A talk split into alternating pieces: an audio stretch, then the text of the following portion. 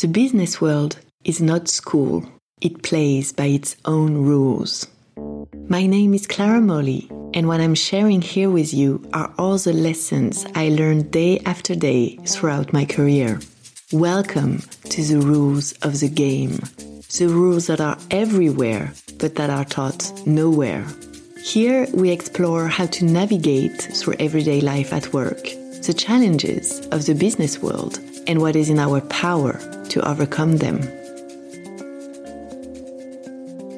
Rule number one your work is your work.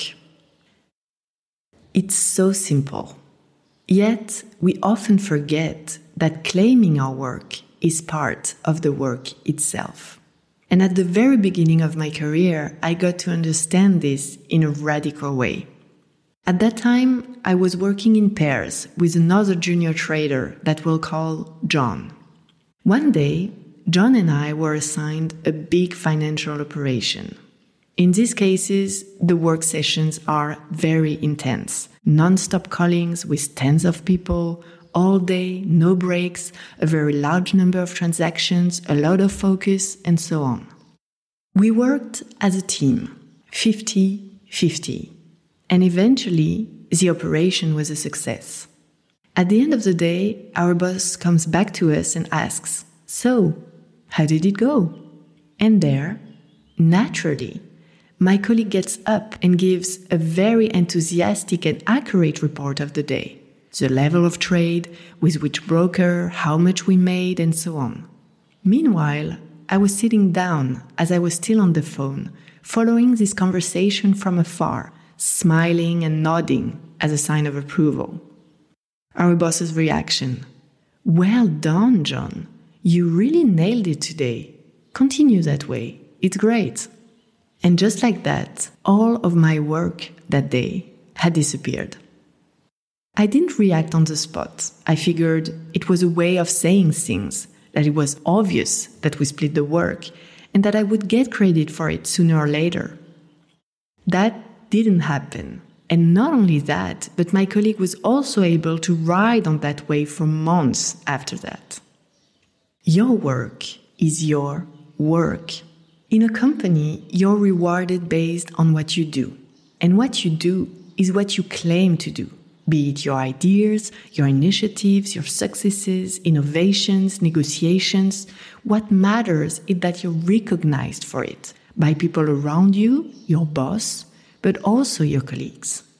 And it often comes down to very small things in the short story I just told, for example, it simply meant standing up as well and participate in the briefing. So now, generally speaking, how do you claim what you do in a practical way on a daily basis? Here are three very simple ways to remind people around you that your work is indeed your work. Saying I instead of we when talking about your work.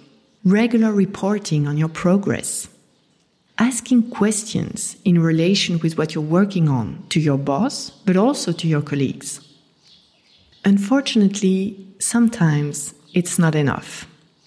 It can happen that other people will want to get credit for your work, or at least to share that credit with you. And when that happens, claiming your work becomes a lot more difficult. It's unpleasant, we don't always know what to do, and so we tend to make excuses to not react and let it pass.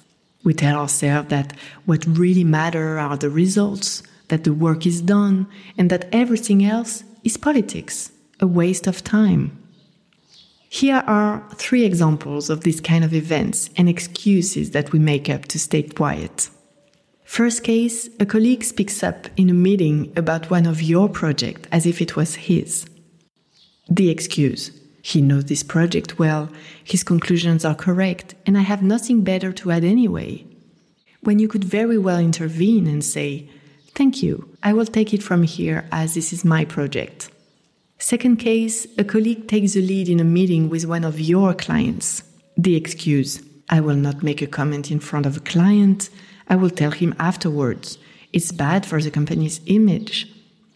When you could very well intervene and say, Thank you very much. I will take it from here since I'm the one in charge of Mr. X. Third case, for whatever reason, your boss gives credit to you and someone else for your good results. The excuse, at least he knows I participated. I will not ruin everything now by pointing out that I worked alone.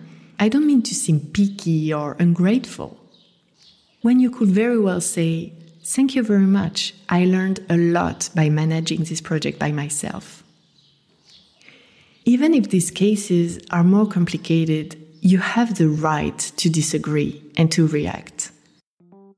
So say something, anything, but make it a point out loud. Being good at what you do is not enough.